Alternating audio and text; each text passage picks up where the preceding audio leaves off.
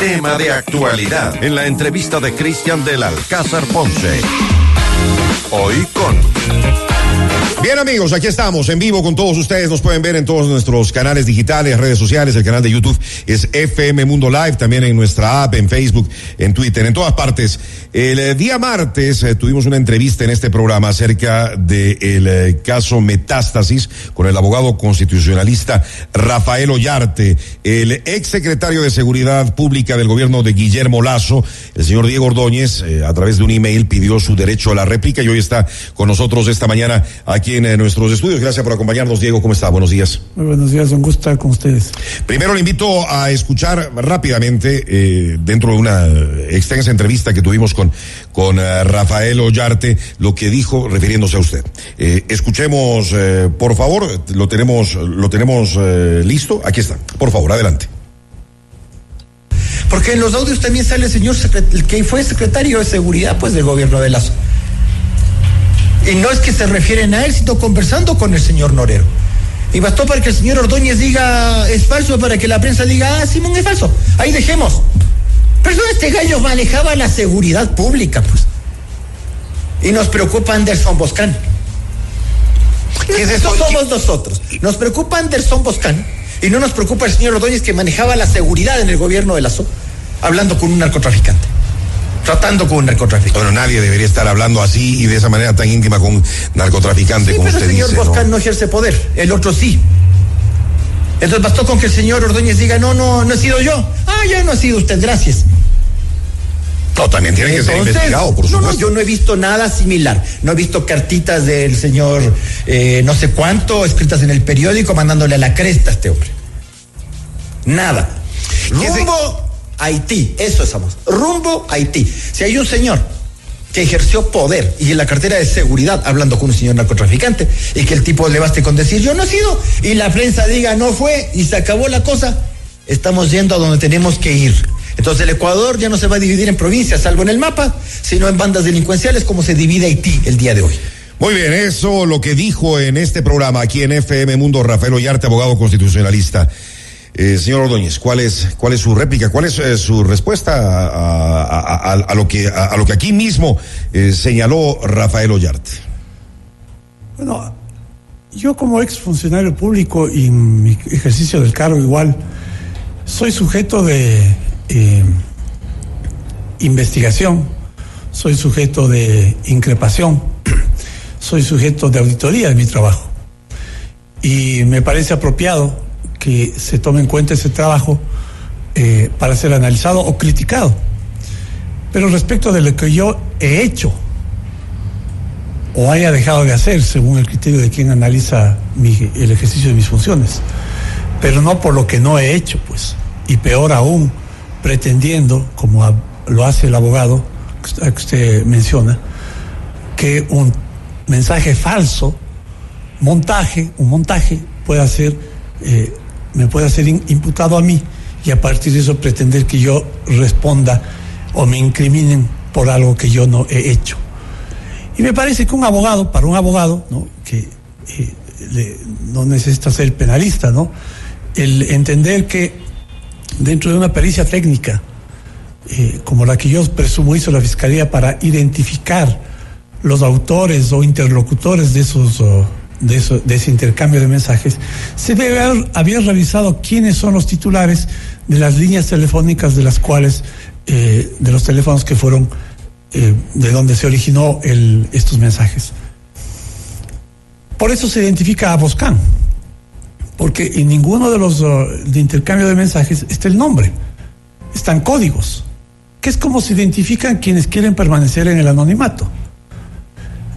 Sin embargo, en el caso mío aparece con mi nombre y con mi foto. Y de un teléfono que yo desconozco cuál es, pero que sin duda no es el mío. Yo he pedido a la Fiscalía que a partir de esa presunción de que se analizó el origen de los mensajes y se identificó el número telefónico y el titular de ese número telefónico, me suministren el número telefónico del cual salió ese mensaje para presentar una denuncia penal por usurpa- usurpación de identidad. Porque es un absurdo pues, pensar que el secretario de Seguridad, imagínense usted, además, pongámonos en el caso supuesto, lo haga de esa manera tan expuesta, ¿no? Me parece un absurdo. Y además esto lo digo de forma coloquial, ¿no? Con unas faltas de ortografía que me avergüenzan, ¿no? Yo, yo, yo, yo he escrito en editoriales y, he sido articulista en más importantes medios de comunicación del país y he sido muy cuidadoso de la sintaxis de la ortografía, ¿no? Eh, a veces hay pasiones, ¿no? A veces, a veces además hay abogados que defienden ciertos intereses. Usted está diciendo que Rafael Ollarte está defendiendo ciertos intereses. Yo no sé. ¿De alguien? ¿De quién? No, no, yo no sé. Estoy, estoy simplemente haciendo una, una aseveración. Mire, la prensa, la prensa independiente, la prensa independiente separa la parte financiera de la, de la parte editorial, ¿no es cierto? Así tiene que ser. Así tiene que ser. Eh, cuando hay prensa a sueldo, se combinan las dos cosas. Entonces el negocio se combina con la parte editorial. Usted está refiriendo a la posta. A- así es. Y quisiera, si usted me permite, también a, a referirme a eso. Dígalo. Y eh, el caso de abogados también hay abogados, ¿no? Hay que preguntarles a qué, a qué clientes defienden, porque a veces los abogados también hablan a nombre de sus clientes. Esto es una presunción, ¿no? Es una presunción, porque Grave presunción. no, no me explico, no me explico por qué eh, esta insinuación. Porque además, miren, la fiscal Diana Salazar le ha hecho una contribución a la lucha anticorrupción en este país como nadie lo ha hecho en la historia de este país. ¿Usted está de acuerdo con toda esta investigación, con todo lo que está saliendo de este caso duda, metástasis, mire, en el- Diego? En el, en el ejercicio de mi, de mi cargo, cuando yo era secretario de Seguridad, mi tarea, entre otras, era la de facilitar que se lleven a cabo estas investigaciones. ¿Usted sabía de, de, este caso? Bueno, en ese momento no tenía el nombre de metástasis, pero sabía, me imagino, que todo esto que había alrededor de Norero y demás, todas las mafias del narcotráfico que están Claro, muy bien instaladas en este país hace rato. Mire, yo era secretario de Seguridad y por mi, por mi escritorio pasaba mucha información de inteligencia. ¿Sabía de, de- de- de este caso Norero y de, No todo, de la de todas las investigación. implicaciones? No, no de la investigación, porque la investigación la hace la Fiscalía, la conduce la Fiscalía y utiliza para eso una, una unidad de policía judicial. Es un tema que, que está completamente... ¿Usted no sabía nada? No, no. A ver, no es que no sabía nada. Yo conocía, De eh, la, la- la- obviamente la, la información que proviene de inteligencia respecto a Norero, respecto a otros grupos de delincuencia organizada, ¿no? Varios, hay varios nombres que se van subdividiendo las pandillas en otras divisiones, en, en otros subgrupos, los nombres de aquellos cabecillas. Había una, un seguimiento específico de los nombres de las personas que encabezaban o que estaban identificadas como líderes de los GDOs, de los gru- grupos de delincuencia organizada. Claro que conocía. Y en, esa información, respecto a estos casos, aparecía la posta. Aparecía la posta. En la investigación sobre un individuo que está involucrado en un escándalo de corrupción en, en Reaseguros y, y Seguros Sucre, aparecía la posta. Aparecía la posta. Entonces, bueno, eso generó atención, preocupación, porque entre otras tareas de la Secretaría de Seguridad también es la de prevenir respecto de las amenazas contra la estabilidad política del Ecuador. ¿Y usted nunca investigó como secretario de Seguridad todas estas cosas que está mencionando ahora? No, a ver, todo esto corresponde a, a- a distintas áreas. Una, el- el- desde el punto de vista de la seguridad, la parte, la estrategia de seguridad, y la otro es la, investi- la investigación judicial. Todo lo que ahora a- se ha puesto en evidencia lo ha hecho luego de investigación la fiscalía. Pero desde el punto de vista de la in- investigación sobre las amenazas a la estabilidad y la seguridad del Estado, obviamente yo estaba al tanto de lo que la policía estaba haciendo, porque eso me correspondía conocer. Claro, por supuesto, era el secretario de, de Seguridad del gobierno de Lazo. Entonces, ahí aparece, ¿no? ahí aparece la posta y me, me llama la atención y genera la preocupación respecto a que- al rol que están jugando. Porque era evidente pues que había una agenda de desestabilización política de los grupos de delincuencia organizada, de los grupos mafiosos a los cuales el gobierno del presidente Lazo había dado algunos golpes, ¿no? Se quisieron desestabilizar, desestabilizaron entonces ellos al gobierno de No, Lazo. porque, porque al final fueron eh, eh, articulándose en esa estrategia. En el camino, en el camino, pues aparecía yo. Y en octubre. ¿Y por, del qué año- apare- ¿Y por qué aparecía usted? Porque ya eh, el medio al que usted se refiere, este medio digital, la posta ya había sacado en el año 2022 eh, chats, supuestamente, chats eh, suyos que usted en su momento ya lo Exactamente. ya lo dijo, ¿no? Ya lo anunció. Eh, esta mañana usted decía en Teleamazonas que incluso había pedido eh, una rectificación, una réplica que no se la dieron. Nunca se, nunca se permitió esa rectificación. Pero vi que se alude a eso, porque en octubre del 22 Ya la posta sacó esa, esos, esos chats. Con Eh, ¿Son estos mismos chats que ahora salen o son otros los que sacó con- ese medio en el, en el año 2022, están, están señor identificados con el nombre y con la foto de los mismos que aparecen expuestos. Ah, la- son los mismos. Entonces, ¿qué, ¿qué conclusión tengo yo? Bueno, ¿cómo obtuvo, cómo obtuvo la posta? ¿Son exactamente los mismos? No, no es exactamente lo mismo. Me refiero a la, el- el- la, La foto y el nombre. Sí, es exactamente, sí, del mismo origen, evidentemente. Y ellos ya tuvieron en octubre del 22. En ese momento yo... ¿Y cómo, ¿Y cómo ellos obtenían esto? Bueno, Supuestamente. ya- ahora ya, ya sabemos por qué, pues. Ahora ya se confirma la sospecha de ese momento que ellos tenían un vínculo muy cercano eh, eh, de ñañería, pues, de, de hermandad con, con, con Norero. Sí, pero el señor Boscán ha dicho que estaba cumpliendo su papel como periodista y que pues simplemente cumplía con su trabajo, Bueno, eso puede. era de investigar, Eso- eso- era sacar información. Eso puede decir, ¿no? Pero los hechos hablan, ¿no?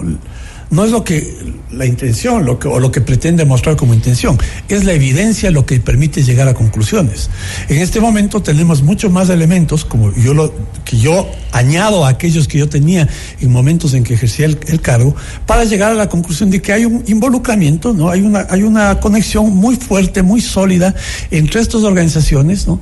Eh, eh, no solamente ah, ah, hubo otros videos que, que yo que llegaron a mi a mi oficina de una conversación muy coloquial también con otro ñaño de Boscán con eh, eh, eh, me parece con, con Fito con Junior estos que están el uno ya fue asesinado en Colombia Tenía, tenía conversaciones, según Bueno, usted, hay- el, señor Boscán, con, con unos, otros. hubo unos audios que incluso circularon, no, no, eso no fue, no fue que llegó a mi oficina en forma reservada, sino que circularon en redes sociales. en que también pueden ser falsos, ¿no?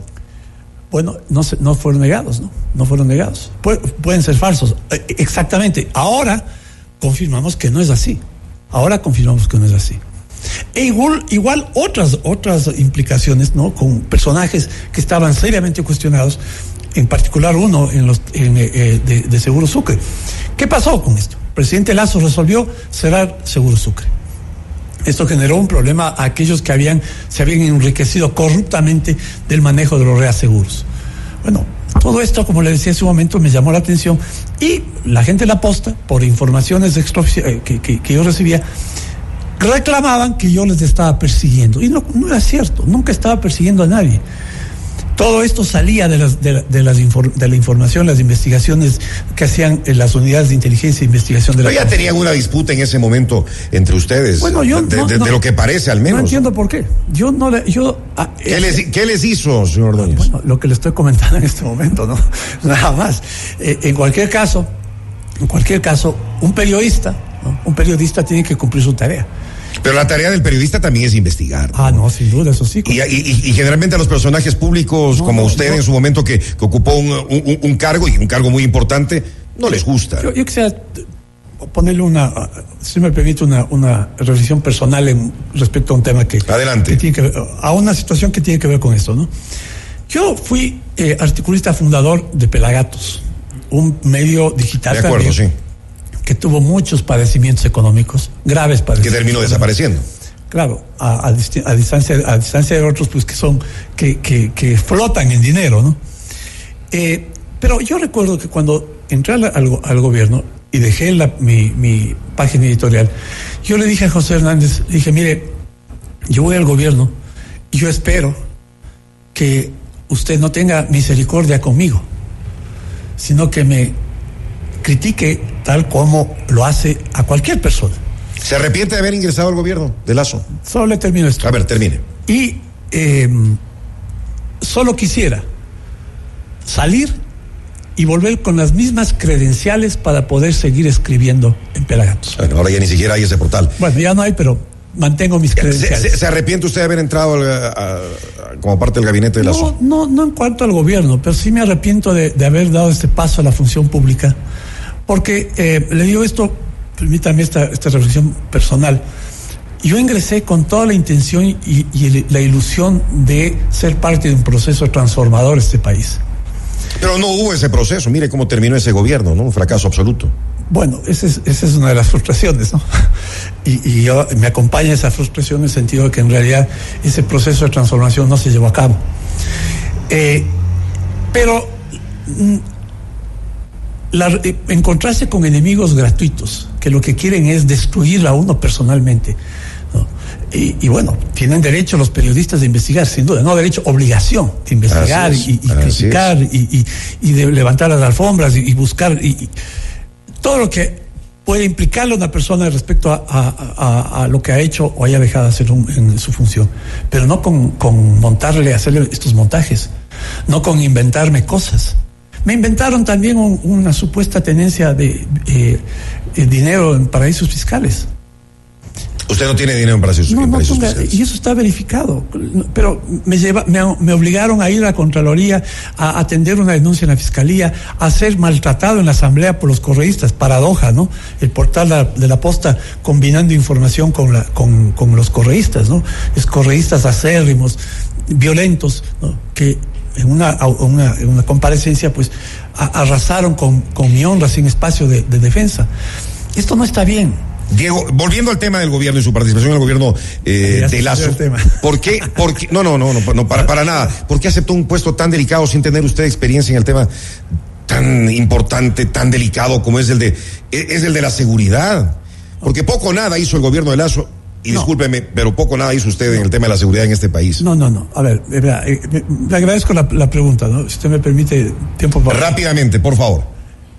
Mire, em, la seguridad tiene varias dimensiones. La una es la estratégica, la, seguridad es de lo político, desde el nivel de lo político, desde el nivel del gobierno. El gobierno se genera líneas estratégicas de, de seguridad. Ese es el nivel en el que yo estaba. En el nivel operativo, el nivel de la planificación, para eso están los operadores de seguridad, Fuerzas Armadas y Policía y toda la estructura de seguridad del Estado. Entonces, primero yo había tenido un antecedente ya de, eh, digamos, de alguna profundización en los temas de seguridad. ¿Pero qué sabe usted de seguridad, Diego? ¿Pero qué, qué, qué debe saber como seguridad? ¿Saber disparar? No, pero. Saber, saber seguridad personal. No, desde el punto de vista estratégico el, el, concepto respecto a vamos a atacar al crimen organizado. ¿Y dónde vamos a atacar? Sí, pero se necesita tener alguien con experiencia. No, pero es que usted está pensando que la seguridad es un tema. puramente operativo. No, no solamente operativo, pero. usted me permite.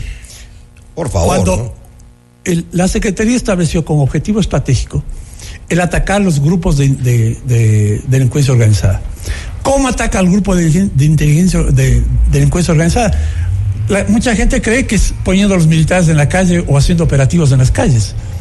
Y eso es, eso es un paliativo. Eso es un paliativo. Eso no sirve estructuralmente. La forma en la que ataca al grupo, a los grupos de delincuencia organizada es atacando el dinero, la economía criminal.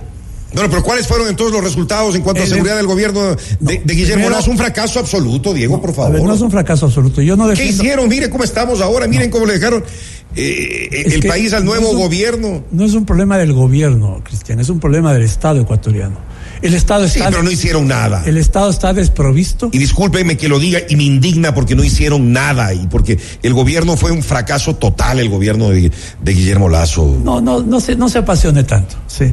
No creo que el, tema sea un fracaso total. Podemos. Eh, por eso ni siquiera pudieron cumplir los cuatro años. Por eso habría que analizar parte por parte. Yo asumo las críticas, me hago cargo de ellas. Yo he sido también crítico, reconozco que muchísimo de lo que en seguridad debimos haber hecho quedó en proyectos, muchísimo. ¿Qué nos hacemos con los proyectos? No, de acuerdo. O sea, ¿Cuántas personas mueren a diario en este país? El problema, mi estimado Cristian, y eso es algo que debemos verlo hacia adelante. El problema es que si el mando político quien tiene la definición política de la seguridad en el Ecuador no está convencido de los caminos que tienen que seguirse para solucionar el problema, no vamos a avanzar. y se demorará mucho, ¿no? A partir de que el mando político, es decir, el presidente de la República, tenga la convicción respecto a lo que hay que hacer, es que usted arma la estructura. Y la estructura señala los, los, los, los y, la, y la gestión operativa.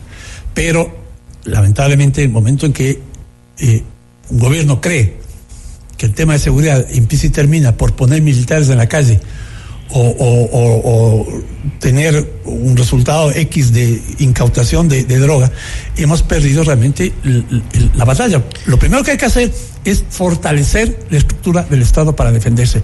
Y no está. ¿Y eso, lo hicieron? Y no está, no, así es. no, se lo hicieron. y eso no está, eso no está en eh, en poner más chalecos o, vehículos a los policías. Es en garantizar que el Ecuador tenga un sistema nacional de seguridad Y ese Sistema Nacional de Seguridad es un sistema de inteligencia. Un Pero desperdiciaron dos años y medio, Diego. Bueno, verá, yo de, acuerdo. Usted me está haciendo críticas, yo las asumo.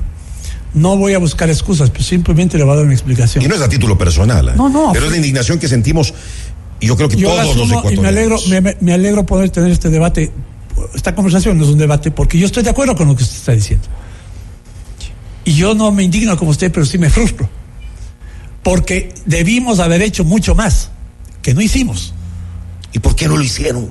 Bueno, eso es un tema que la, la historia juzgará. Yo no, no quiero en este momento Bueno, eh, establecer. se, nos, se- se nos termina el tiempo.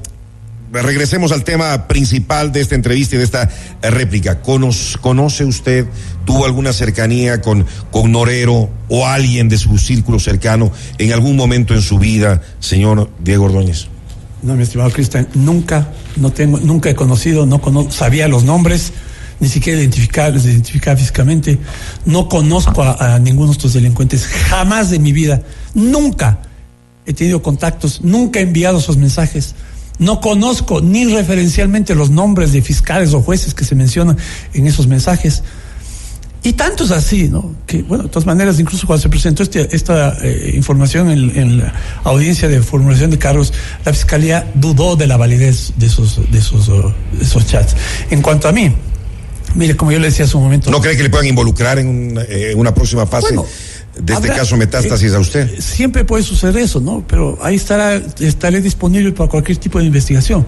Pero usted nunca mandó esos mensajes. jamás, nunca, nunca, nunca. Hay mensajes que se- de los cuales se arrepiente haber mandado a alguien en algún momento No, no. con temas delicados del país. No, no, ninguno. Los tengo ahí por si acaso, ¿no? Incluso cuando yo le reclamaba a la gente de la posta que tengan un poco más de sentido profesional y que no conviertan a, su medio digital un mecanismo de, de, de, eh, desquite o de venganza personal. Y una vez les decía, pues si tiene alguna bronca personal conmigo, no confundas eso con el trabajo periodístico. Porque eso no es profesional. Pero bueno, allá ellos con su... Con su Todo esto es inventado entonces. todo eso Diego. es un montaje. Eh, O, Es un montaje. O alguien que se tomó o, o falsificó mi, mi identidad para pretender eh, lograr al- algo de- en el trato con este delincuente. ¿Cómo lo va a probar? Bueno, ¿O son le- ellos los que tienen que probar? Le- no, no, yo, yo estoy tomando iniciativa, le pedí a la ¿Qué, fiscal. qué va a hacer? ¿Qué va a hacer usted para defenderse? Si es así como, como dice, que no tiene nada que ver, que nunca tuvo contacto, Le- que esos chats no son suyos, que, ese, que ese número no es, eh, no es suyo. Me imagino que tecnológicamente también hay como demostrarlo, ¿no? Claro, de hecho, y, y eso es lo que espero con la- el pedido que le hice a la fiscal, en el sentido de que eh, me dé el número telefónico identificado de el cual salió eso, de cuál sali- del cual salieron esos mensajes. ¿Usted cuántos números telefónicos tiene? Tengo dos. Eh, para que se identifique eh, quién es el, el, el responsable. Y yo- Como secretario no tenía otro número. no, nunca, no, nunca cambié mi número telefónico, nunca.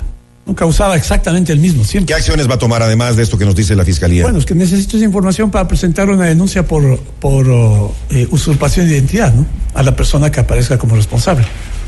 Y las acciones que estoy, lo que estoy haciendo en este momento, explicando, sentado aquí ante usted, recibiendo sus, sus preguntas, eh, respondiéndolas, porque de eso se trata, de lo que, de que las personas con integridad ¿no? venimos aquí a decir que no somos responsables de ningún acto en mi vida, jamás ningún acto de corrupción y peor de asociación o de prestar favores a, de- a delincuentes. Yo fui el que propicié el primer ingreso, el primero de noviembre del año 22, al, a- al desarme que se hizo en Guayaquil cuando un operativo combinado entre Fuerzas Armadas y la policía. Yo fui el que, pedí- el, que, el que critiqué internamente que el plan de pacificación, porque entendí que no era, no era lo adecuado. Yo no estaba en ese momento en el gobierno. Pero cuando yo me enteré de eso, sugerí al presidente, y el presidente estuvo de acuerdo inmediatamente en eliminar eso y entrar a hacer un- una limpieza de armamento y mm, material de comunicación. Ese es mi trabajo, eso así lo hice. Ahora, cometí errores o deficiencias, usted está señalando. No, responsable, no, no en responsabilidad mía, porque si yo habría tenido la decisión, si yo habría tenido en mis manos la capacidad de dar la orden, si habría ti- tenido en mis manos la capacidad de disponer, Pero era el secretario de seguridad del el gobierno. secretario de Seguridad era un secretario coordinador, no un secretario que daba órdenes. Yo no tenía bajo control. No, era de que acepte el puesto entonces, Diego. Ah. No era de que acepte el puesto cuando se lo propusieron. No, porque yo eh, no entendí que había una concepción respecto a que lo que debíamos hacer era lo que estaba, lo que se había planteado. ¿No le dejaban hacer? Eh, Creo que habían algunos, algunos temores, incluso en Fuerzas Armadas, ¿no? Yo, yo planteé la necesidad de coordinar el trabajo, de, de hacer esto, de, de, fusionar, de integrar, no de fusionar, de integrar operativamente el trabajo de Fuerzas Armadas de la Policía, bajo un mismo sistema de inteligencia. Esto a veces genera preocupaciones porque hay una ancestral divergencia entre Fuerzas Armadas y la Policía. Después de todo esto, ¿tiene usted su conciencia en paz? Absolutamente. A ver, mi conciencia en paz sí, absolutamente. Eh, diría con la frustración que reflejan sus palabras, de que si habríamos podido lograr avanzar en cómo estaba definido el plan, en si habíamos logrado instrumentar el acuerdo que tuvimos con el gobierno de Israel para la instalación en el Ecuador de lo que se podía, se calificaba como el mayor sistema de inteligencia de América Latina. Si habíamos podido avanzar en ese sentido, habría yo salido mucho más satisfecho. Sí, le digo uh, con, con, con, con, pena que salí yo, eh, eh, digo, frustrado de no haber podido avanzar en, en, el, en el, camino que nos habíamos trazado. Muy bien, eh, Diego Ordóñez, su réplica esta mañana es secretario de Seguridad Pública del gobierno de Guillermo Lazo. Gracias por haber estado con nosotros. Muchas gracias a usted. Buenos días.